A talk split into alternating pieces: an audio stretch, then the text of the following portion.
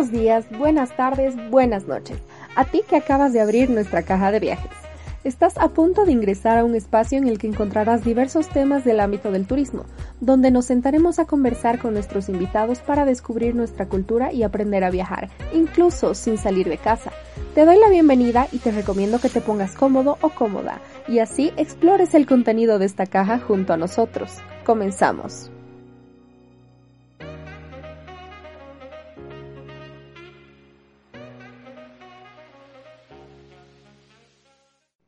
Amigos de la caja, gracias por escucharnos.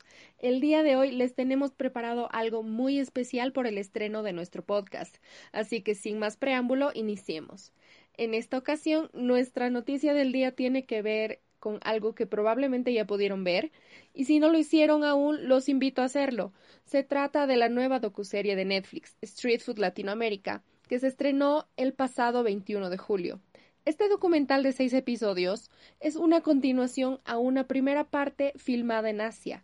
En este viaje por Latinoamérica cuenta con un episodio filmado en la ciudad de La Paz y presenta como protagonistas a cholitas que narran sus métodos de preparación, sus condiciones de vida y cómo es para ellas el trabajar vendiendo comida callejera día a día. Debido a esta bella noticia, el tema del día es comida callejera, y para hablar de esto tenemos una invitada espectacular, una mujer emprendedora y apasionada por la comida en general, pero con un amor único por la de nuestro país.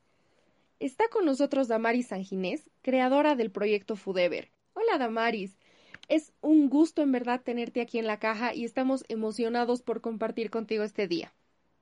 Nina, ¿cómo estás? Eh, gracias por la invitación. Para mí realmente es un privilegio compartir contigo este tiempo. Gracias. Aquí en la caja estamos emocionadísimos de tenerte. Todos estamos felices de estrenar el podcast contigo. Es un tema súper bonito este del street food, ¿no? Y justamente ahora con, con la novedad del documental de, de, Netflix y bueno, toda la docuserie es magnífica, pero obviamente el tema de que hayan venido a La Paz a filmar ha dado mucho de qué hablar. Y bueno, es el momento de explotar un poquito esto y más ahora en estos momentos que todo el sistema está cambiando, ¿no? Totalmente. Eh, hablar de, street food, de, comida callejera, es hablar de, del alma de, una cultura, en este caso de Bolivia, ¿no? Como este tipo de, comercio de alimentos eh, va creciendo y va naciendo con cierta eh, pues fundación de, las civilizaciones y hablan mucho también de lo que es la, identidad de cada lugar, así que es realmente apasionante poder hablar de esto. Bueno, cuéntanos primero, por favor, qué es lo que haces, cómo has empezado en esto, cómo has incurrido en Forever. Cuéntanos un poco más de. A ver, Janina, yo realmente eh, creo que las cosas no tan buenas que nos pasan son, o sea, deben ser y deben funcionar como un trampolín, ¿no? Más que como algo que te sepulta. Eh, la idea de Food Ever nació en un momento muy crudo que yo tuve, que justamente con, con esto de, emprender y demás, eh, fue un momento muy difícil para mí. Y, es ahí donde nace todo esto de, la idea de poder eh, continuar trabajando con comida, pero sobre todo mostrar lo que es Bolivia en gastronomía, porque si hablamos de comida es un tema de nunca acabar pero eh, el hablar y el, y el profundizar en el tema de lo que es la gastronomía nacional es, es muy interesante, además que te da, cuando tú comes, por ejemplo, un plato típico, ya no es que me voy a comer un silpancho nada más, sino está un contexto, ¿no? De dónde nació la, esa, ese mix de alimentos en un plato y es otro tipo de experiencia que uno tiene cuando es consciente de ciertos procesos que ha sufrido esos alimentos para estar en tu plato y además la historia de, cada elemento, ¿no? El tema de la yahua, de los ajíes en Bolivia, eh, es algo que, que realmente te hace tener otro tipo de experiencia con la comida y que yo creo que es importantísimo valorizarlo, celebrarlo y sobre todo mostrarlo también. Ahora, el proyecto nace así, que pues nosotros ahora estamos a punto de estrenar nuestro sitio web donde van a poder ver artículos que son muy interesantes eh, y, estoy muy contenta de que esto haya sido como pasito por pasito, ¿no? Así que aprovechando eh, a las personas que nos están escuchando y que tal vez eh, no les ha ido muy bien en algún emprendimiento, como les digo, tiene que ser un trampolín para que realmente encuentren algo bueno y de estas cosas que son duras sale siempre algo nuevo y mucho más grande. Muchas gracias, Dama. Bueno, yo quisiera saber, aquí todos en la, en la caja tenemos nuestra comida favorita y quisiéramos saber cuál es la tuya. Ay, ay, ay. pues eh, mira, yo, yo, yo asocio mucho que tu comida favorita es lo que tú comes en tu cumpleaños, no sé, porque es tu cumpleaños, ¿no? Eh, yo amo la picana, me encanta la picana, eh, la disfruto mucho, en serio que sí. es fabuloso. La picana a mí igual me encanta. Y otro tema, ¿no? La comida callejera. Igual, creo que todos tienen su favorita. Y bueno, a mí personalmente me encantan las hamburguesas. Pues sí, a ver, yo te digo de, mi comida callejera favorita, eh, sí están eh, las salchipapas, que pues sí, te marcan la vida, ¿no? Eh, pero si, si, si, empezamos a hablar de este tipo de, de comercio, como hace rato te decía, de alimentos, Em, para ir ya adentrándonos al tema, las características de este tipo de, comercio es que siempre se come con la mano la comida callejera. Por ejemplo, para las personas que, están en Bolivia, que son bolivianas, y para las que no lo son, el tema de los agachaditos, por ejemplo, es otra experiencia, ¿no? Que también se da en los mercados y que también es parte de lo que es comida callejera. Eh, no sé si alguna vez viste eh, Camino al Cementerio, las señoras que venden el pescado en, la calle, ¿no? Ahí se ponen como taburetitos y empiezan a vender. Entonces, eh, realmente esta es, esta es una experiencia de lo que es la cultura. Y mira, en el año 2007, la Organización para la Agricultura y la Alimentación sacó un, un documento que hablaba de comida callejera y nos dan el dato de que 2.500 millones de personas eh, toman comida callejera cada día o comen este tipo de comida cada día. O sea, es un montón. Y, la comida del street food es, eh, podríamos decir que parte del origen, ¿no? Eh, para que muchos restaurantes de alta cocina puedan inspirarse en crear ciertos platos. Ahora, este, este tipo de comida está muy relacionado con lo que es el, para llevar, ¿no? también con el fast food, o como algunos le llaman la comida basura, el tema de los aperitivos, la comida rápida, y mm, obviamente lo habíamos dicho, es comida que está presente en la calle, eh, los que tienen carritos y demás.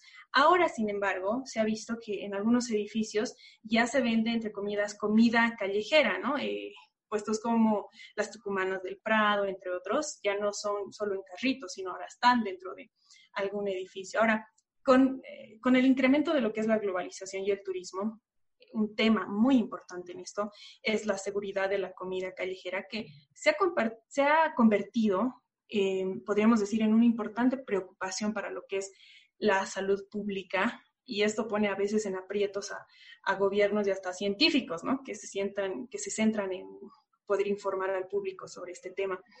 Em, este empleo, eh, como justo lo veíamos en el documental del Street Food de Netflix, eh, a mí me, toca mucho el corazón la historia de Emiliana, de la señora que hacía los rellenos, porque ella empezó poco a poco con este negocio y después tuvo sus tres puestos, pero ella decía, ¿no? ¿Cómo la empoderó como mujer empresaria de los rellenos? Esto la empoderó. Entonces, hay muchas personas que tienen este empleo y que además esto está creciendo. Entonces, hoy vamos a hablar un poquito al respecto, querida Janina. Y algunos nos preguntaban sobre el tema de la historia, ¿no? Mira, hace tiempo yo pude leer un artículo del street food y, y me, me, me, parecía muy interesante comentártelo ahora. Y es que en las notas que Hernán Cortés, uno de sus testimonios, hizo cuando fue a un mercado público eh, en la plaza de Tlatel, Tlatelolco, así se llama, Tlatelolco, esto es de México. Él mencionaba algo muy interesante y esto pasaba ya en aquella época. Él dice tan grande como dos veces la plaza de Salamanca, toda cercada de portales alrededor, donde hay cotidianamente arriba de 60 mil almas comprando y vendiendo, donde hay todos los géneros de mercaderías que en todas las tierras se hallan, así de mantenimientos como de vituallas. Hay casas donde dan de comer y beber por precio, Y pues él dice finalmente que en los dichos mercados se venden todas cuantas cosas se hallan en la tierra, que además de las que he dicho son tantas y de tantas calidades, que por la prolijidad y por no eh, me ocurrir, dice tantas a la memoria, y aún por no saber poner nombres, no los expreso. Y a mí cuando leía este fragmentito de lo que decía Hernán Cortés, me, me, imaginaba la feria del 16 de julio, por ejemplo, donde uno encuentra, a ver, desde un alfiler hasta un animal. Es una locura. Y por ejemplo, en la Feria del Alto uno puede encontrar comida callejera, pero por montones, ¿verdad? Hablando un poco de, Bolivia, eh, las recetas por herencia son las que más se han encontrado, ¿no? Eh, sin embargo, podemos notar también que Bolivia ha tenido un proceso similar al peruano, por ejemplo, el tema de la independencia. Entonces, vamos a un poquito acercarnos a todo lo que ha pasado en Perú para poder también ir desglosando lo que podría haber pasado aquí en Bolivia. Así que vamos a mencionar eh, los inicios de la República y también de la era colonial. Estamos hablando del siglo XVIII y XIX en las primeras ciudades, eh, ya sea La Paz, Sucre y Potosí. Estos datos que les voy a compartir ahora, eh, justamente buscando y buscando la historia de algunos platos, pero así bandera, vamos a decir, hablando del street food, es complicado encontrarlos, Janina. Así que quiero mandarle un, saludo, un saludote así gigante a un gran amigo y arqueólogo, él es Juan Villanueva, que con, con, él hicimos algunos lives también hablando sobre este, la historia de la gastronomía nacional. Y él me comentaba estos temas y, justamente les quiero compartir. En Bolivia eh, pueden encontrarse en las calles pues, ya listísimo para consumir, consumir eh, según las diversas regiones, que está el anticucho, la salteña, la empanada, la tucumana, el asadito, los osos, los cuñapés, las yauchas, la salchipapa, la hamburguesa también. Claro, principalmente, ¿no? Creo que es lo que más ves en la calle ahora, entonces creo que es bastante importante. Totalmente. Hablamos también, dentro de lo que les he podido mencionar, el sándwich de chola, por ejemplo. Los choripanes, los rellenos, que, que son eh, relativamente nuevos. Y pues sí o sí, yo no sé si te acuerdas, Janina, cuando estábamos en colegio, al salir de la escuela o del colegio siempre habían estos puestitos, ¿no? Y, la comida siempre está presente en eventos cívicos, deportivos, culturales. Si uno se da un concierto acá en La Paz, en cualquier lugar, ¿qué va a encontrar al salir? A ver, justamente lo que, lo que mencionabas, eh, sobre lo que yo pude hablar con, con, Juan, eh, es el tema de un poquito ver cuál habrá sido el origen o cómo nació este tipo de, comida, e, específicamente hablando del anticucho, el, buñuelo, la salteña, el helado de canela y los rellenos de papa, que son algunos de los que pues, se mencionó en la, en la serie de Netflix. A ver, el anticucho eh, comparte mucho lo que es la herencia del Perú, como les había mencionado. Eh, es, eh, por ejemplo, en, Perú el anticucho se lo come con, con choclo, ¿no? acá ha, sufrido ciertas modificaciones el anticucho, pero incluso algunos lo, hemos adoptado como muy propio de acá, ¿verdad? El tema de, del corazón de la vaca con las papas y todo aquello. Y, el trasfondo del anticucho también tiene que ver eh, con que antes, antes a la, gente, por ejemplo, cuando había esto del racismo extremo y todo aquello, a la gente negra se les daba como lo que nadie iba a comer, estamos hablando de vísceras y cosas así eso ha influido en esto del anticucho, para que nosotros ahora lo estemos comiendo y sea incluso un plato, bueno, más que un plato, eh, una comida eh, muy importante lo que es la gastronomía de la ciudad de La Paz. Podemos encontrar las velas, podemos encontrar las caseritas, ¿no? Eh, acá en la Sánchez Lima hay una casera muy famosa de los, de los anticuchos. Y, y, hay que ver ese trasfondo de, de cómo nace esto del anticucho, que como les digo, es, comparte mucho de lo que es la herencia del Perú. Hablando ahora del sándwich de chola, que es delicioso, este también podría ser un sándwich eh, muy parecido al butifarra peruano, ¿no? que este llega a finales del siglo XIX, principios del XX, y claro, que, ha sufrido adaptaciones, como ser el ají, el escabeche. En Perú este sándwich tiene otro tipo de, preparación, pero también puede ser dentro de ese grupo. Hablando del buñuelo, eh, este podría ser incluso el más antiguo de los que se mencionan en la serie, el buñuelo con api, ¿no? Debido a que esta es una herencia colonial española, si bien el maíz es muy propio de acá, eh, capaz no siempre, fueron no, no, siempre fue callejero esto, pero hablando del maíz morado endulzado, se podría hablar que ya este, este mix se hace en la época colonial, porque, por ejemplo, a los, a los buñuelos se les pone encima esta miel de caña, ¿verdad? La miel de caña no era propia de acá, entonces, sí, ahí, ahí sufre esos, esos mixes que hacen lo que ahora es, eh, en este caso, el buñuelo. La salteña, esta aparece antes que la tucumana, y si, y si hablamos de referencias de la salteña, nos podríamos ir hasta Sucre, la salteña Santa Clara, que son antiguísimas, ¿no? Y que también podemos hablar de lo que se comía en Potosí, por ejemplo, con el frío, ellos necesitaban su sopita, pero para ir variando un poco de alimento, la salteña, eh, como, o sea, originalmente se la come caliente, tiene, y tiene que tener harto juguito, ¿no? Entonces, esto también nos habla de lo que estaba pasando en aquella época en Potosí, por ejemplo. El helado de canela, pues el helado eh, ya aparece también. La mayoría de todo esto, de los, del street food acá, aparece en la época colonial. Y, aquí voy a mencionar algo de las tallachas. No sé si alguna vez has escuchado, querida Janina, qué son las tallachas. Sí, y de hecho siempre he tenido la curiosidad de probarlas, ¿no? De saber cómo son, porque siempre he escuchado el nombre, me ha llamado la atención y he dicho, pucha, ¿cómo será? He buscado recetas, pero creo que la mayoría de nuestros oyentes están dudando un poquito como yo, ¿no? ¿Cómo será ¿Qué? Claro, ¿qué es eso? bueno, si nos puedes contar más. Claro que sí. Estas tallachas son una especie de oca endulzada con chancaca o miel también, que se las hacía helar, o sea, ese era el helado de esa época, ¿no? Y posteriormente las vendían en, las calles. Entonces, si hablamos de, del origen del helado aquí, o tendríamos que hablar de las tallachas, ¿no? Que esto se daba también eh, en Yayagua, en Catavi, en Uncía, donde eh, a sus alrededores, imagínate, alcanzaban a 7 grados bajo cero, entonces ahí se consumía eh, esto, y, esta palabrita que está en quechua significa agua congelada, entonces si hablamos de heladitos, podríamos ver que por ahí ha empezado, porque no había refrigeradores en esa época, ¿no? Entonces diríamos, ¿cómo, de dónde sale? Ahora, el tema de, del quitapena, del helado de canela, que es típico, típico comerlo en el cementerio general, bueno, a los alrededores donde hay, se han posicionado. También yo creo que tiene que ver con, con, el origen de, la, del cementerio. porque la gente empezó a ir ahí? Después se va a tomar sus heladitos, como eh, nuestra querida amiga Marcia Taja, a quien también le mandamos un abrazo, una excelente chef y también apasionada de la gastronomía, nos contaba en el video de que eh, uno va a, visitar a los familiares que están en el cementerio y después se va por su heladito. Por eso se le ponía también el nombre del quitapena, ¿no? Pero yo creo que el helado de canela como tal mucho tiene que ver con la creación del cementerio, o sea, por ahí va esto del helado de canela. No es de una época colonial, porque como te digo, en esa época no había refrigeradores ni nada. Eh, lo más cercano que tenemos a esto, a algún helado, es el, las tallachas que te estaba comentando. Ahora, hablando sobre los rellenos de papa, los rellenos de papa, eh, pues son un invento que ya pues llegará en los, en los años 80 o 90, es eh, relativamente nuevo.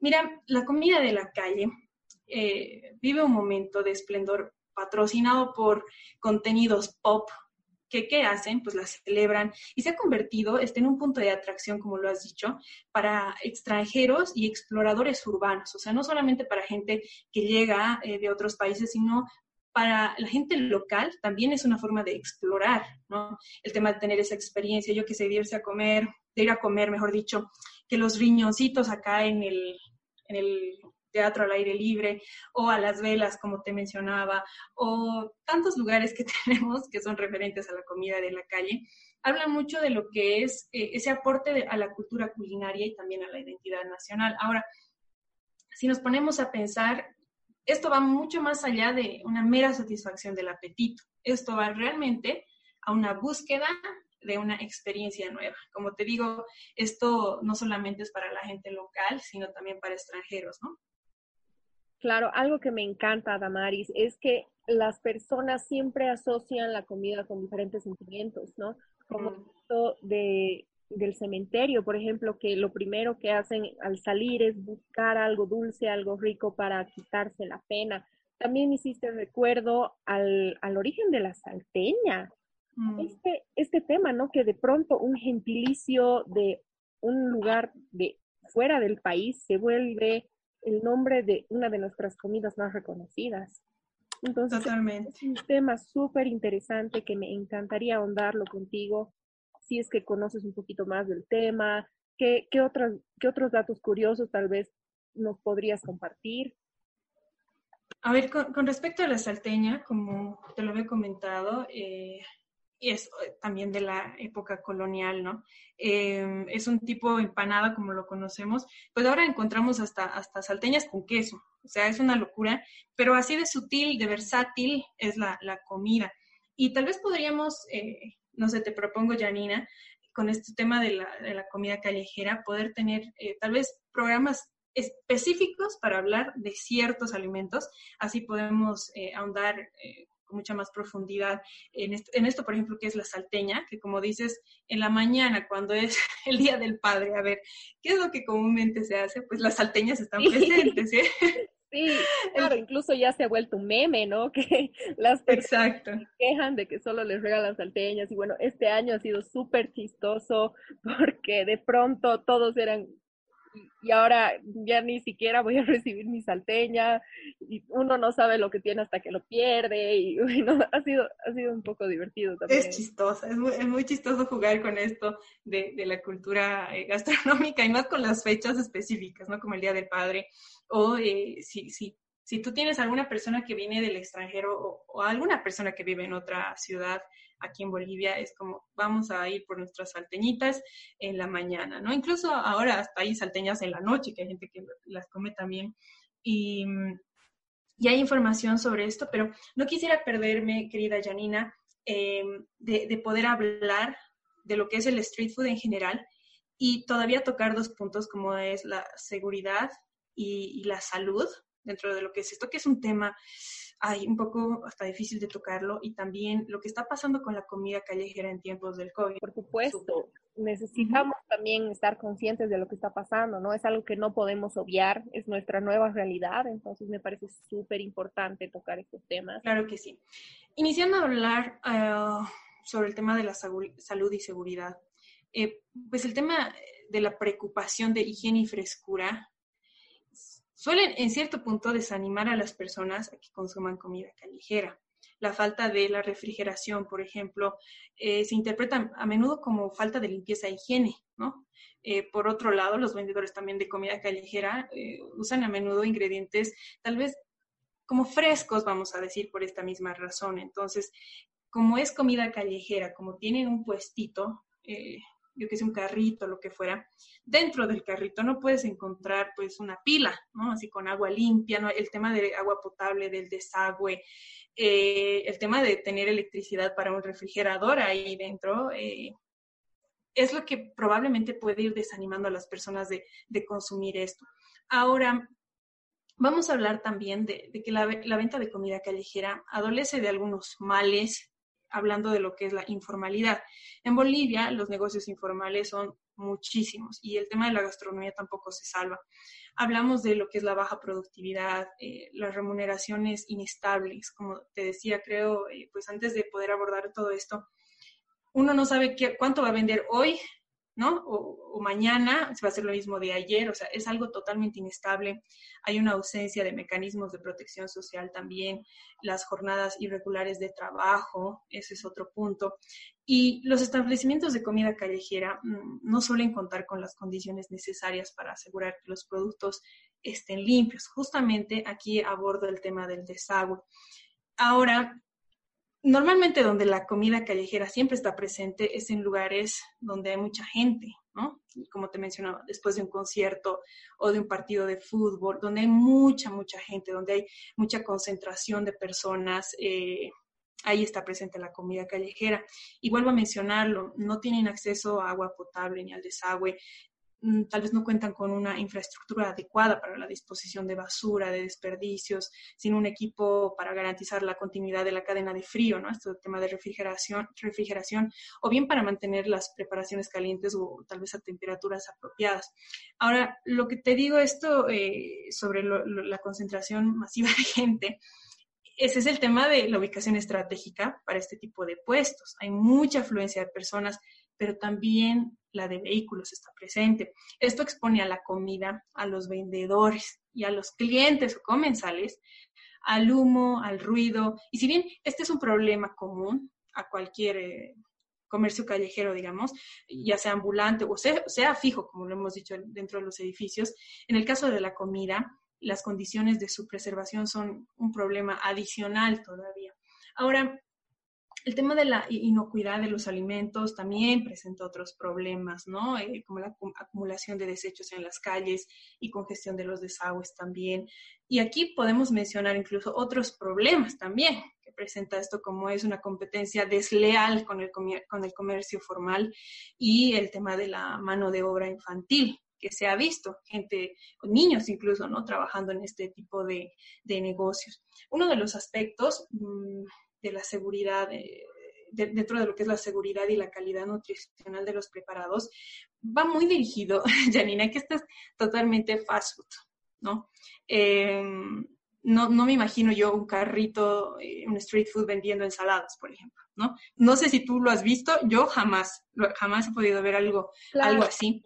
A lo mucho uno encuentra ensaladas de frutas, ¿no? Pero claro claro, comida relativamente saludable no la vas a ver. Y creo que es una parte de nuestra cultura también, ¿no? Que a la gente le encanta comer tatarra, como le dicen, en la calle, y ha vuelto parte de nuestra forma de ser.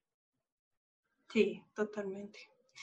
Pues eso, eso también es un punto que, que es interesante tocarlo, ¿no? El tema de, de, de, de, la salud, el tema de la nutrición, de la calidad nutricional que deberían tener los preparados, tal vez es, un poco difícil. Imagínate incluir ensalada en una salchipapa, yo eso no lo concibo por nada, ¿no?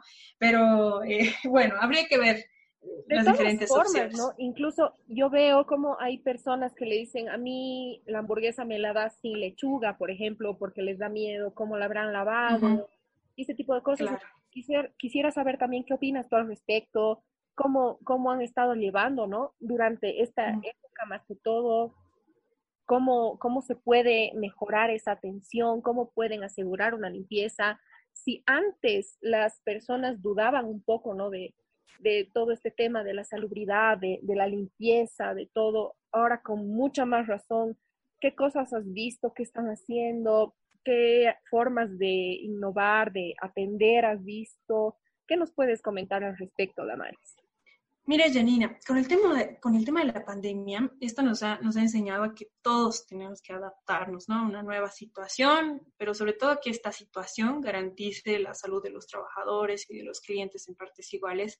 Estamos aprendiendo muchísimo con el tema de la pandemia y, ingresando ya en el último punto, esto de la seguridad sanitaria y la de las personas, o sea, tiene que estar por encima de todo. Los profesionales tienen que adaptarse, ¿no? Eh, a poder enseñar también sobre estos temas. El tema de, llevar de forma permanente los guantes, las mascarillas, eh, tener ese, ese, distanciamiento social em, y todo aquello es algo que sí o sí tiene que estar presente el tema de la higienización de las superficies tiene que ser sí o sí, ¿no? Si antes había control, ahora tiene que ser mucho más fuerte el tema del control. Los productos tienen que, preservarse detrás de vitrinas. Ahora estamos viendo eh, en los puestos callejeros este tipo de mamparas, ¿no? Eh, donde no se tiene contacto con la persona que está preparando el alimento, solamente se le entrega. Y, y hasta hemos visto que las caseritas y los caseritos eh, han optado por por una opción innovadora como es el, servicio de el servicio para llevar eh, con WhatsApp. Ellos te dan su número y te dicen casero yo te lo llevo eh, para no perder también, porque sabemos que está sufriendo una crisis económica con todo este tema del COVID-19. Y yo, Janina, quisiera darles como unos tres consejos que la Organización Mundial de la Salud eh, ha identificado esto como tres puntos críticos calificativos para que las personas que tienen negocios con, tienen un negocio con alimentos lo puedan practicar. Primero, es que los procesos de preparación deben ser adecuados para eliminar los riesgos alimentarios o reducirlos a niveles aceptables. O sea, el tema de preparación no es que nadie me está viendo, voy a hacer aquí lo que sea. No, si, si yo preparo los alimentos en mi casa, como el tema de, de los rellenos o las tucumanas o las salteñas, sí o sí tengo que tener ese, ese cuidado en la preparación, como antes se lo hacía, pero ahora tal vez con mucho más cuidado. El segundo es que los métodos de preparación deben prevenir la proliferación de patógenos, el desarrollo de toxinas y no representar riesgos en el trabajo. Si te das cuenta, lo que ahorita les estoy diciendo es que el, proceso de preparación es, fundamental para que los alimentos lleguen limpios, ¿no? Para que los alimentos lleguen eh, realmente en, buen estado. Y el último es que los métodos de preparación y el envasado deben garantizar que los alimentos no sean susceptibles a contaminación. El tema del envasado es también fundamental, ¿no? Para poder, eh, por ejemplo, hacer este tipo de delivery. Ahora, hablábamos de qué pasa con los comensales. ¿Qué recomendaríamos con el tema del street food? Eh, pues ahora se está viendo que no, lo, más recomendable es no comer en la calle, en el sentido que si yo quiero una salchipapa o una tucumán o lo que fuera, pueda comprar este, e, este alimento y comerlo en casa, no comerlo en la calle, porque eso implica que te saques el barbijo. Eh, sabemos que estos puntos están donde hay mucha gente, entonces ese, ese es el tema y el consejo, querida Janina. Gracias, querida dama. Si es que tienes algún tip más para darnos, tal vez algún mensaje de ánimo, ¿no? Para estos momentos, para las personas que han visto un poquito sus emprendimientos de alimentos un poco perjudicados, ¿no? Por esta situación, ¿qué más nos podrías comentar al respecto? Mm, Sabes, Janina, con, todo lo que está pasando, yo creo que es, eh, es voy a volver a utilizar la palabra fundamental, el poder adaptarnos a lo que está pasando. Para las personas que han visto sus negocios quebrar o, se están muriendo algunos negocios por todo este tema de, que hay gente que ya no consume y todo aquello, es sí, sí o sí, ahora sí, toca innovar. Y algo bueno que yo considero que la pandemia ha traído, se ha traído cosas que son muy negativas, pero si, si somos positivos y vemos el otro lado, es el tema de que la gente se ha, le dijo chao al miedo y es porque ahorita es lo que hay que hacer. Si tú quieres emprender en algo, tal vez antes tenías una idea de voy a hacer esto, lo otro, y no lo hacías, ahora sí, sí o sí toca hacer, ¿no? Y a veces eh, esos ajustes son los que nos ayudan a crecer. Pero yo creo que en este tipo de negocios, la innovación, sobre todo digital, es, es importante. El tema de poder moverse por redes y demás es adaptarse a esto, a esto nuevo, ¿no? A esta normalidad que, estamos viviendo y sobre todo a no desanimarse. Eh, yo soy, estoy firmemente creyendo que esto va a pasar y sobre todo que, que, Dios nos ayuda siempre. Entonces, uno tiene que también por ese lado fundamentar su fe, pero así fuerte, fuerte, y sobre todo tomarnos la mano todos y apoyarnos. Si yo puedo apoyar algún emprendimiento, algún negocio, pues y tengo eh, el poder hacerlo, ¿por qué no? Es ahora apoyarnos entre todos y yo, yo estoy segura que esto va a pasar y que en este momento es donde debemos prepararnos para, lo que más adelante viene, ¿no? Muchas gracias, querida Damaris. Aquí en la caja estamos muy felices de haberte escuchado. Nosotros queremos darte un saludo, un abrazo enorme, súper caluroso. Queremos agradecerte por todo el cariño, por estar dispuesta a sentarte con nosotros hoy. Te doy un espacio para que nos comentes un poquito acerca de tus proyectos, qué se viene, qué sale. Muchas gracias, Janina. No, yo de verdad eh, contenta de compartir con ustedes este, este tiempo y siempre lo digo, lo que sea que tú sepas hacer, comparte, comparte tu conocimiento, que eso es lo que también a todos nos ayuda a crecer. Y pues quiero invitarles este 6 de agosto al lanzamiento del sitio web de Foodever. Vamos a tener artículos, vamos a tener sorpresas también, vamos a tener noticias y para las personas apasionadas por la arqueología de la comida como yo, tenemos un sector especial para esto, los videos que hemos estado haciendo también y, nosotros queremos de alguna manera poder ayudar emprendimientos pequeños, así que si tú necesitas ese apoyo, pues contáctate con nosotros. Estamos como Food Ever Bolivia en las diferentes redes sociales. Y, nada, estamos a la orden, querida Janina, estamos para servirles en lo que se pueda, estamos presentes. Nuevamente, muchas gracias, querida Damaris. Aquí en la caja vamos a estar al pendiente de las sorpresas que Foodever está preparando. Muchísimas felicidades por un proyecto tan lindo y mucho éxito en el lanzamiento de su página web y todos sus proyectos futuros. Ya la escucharon amigos, están invitados a seguir a Damaris y a su proyecto Foodever en redes sociales y a asistir al live stream del lanzamiento este jueves 6 de agosto. Pueden seguirnos a nosotros de igual manera y dejarnos sus comentarios además de enterarse de todas nuestras novedades día a día. Nos pueden encontrar como la caja de viajes en Facebook e Instagram. Les mandamos un saludo a todos nuestros oyentes de parte del equipo de la caja y les pedimos que se cuiden mucho y se laven las manos constantemente. Gracias por escucharnos y a ti, Damaris, por ser parte del estreno del podcast. A todos hacerles llegar un abrazo grande y mucho ánimo para seguir adelante durante este tiempo de incertidumbre y cambio. Como dijo Dama, a adaptarse, innovar y echarle ganas.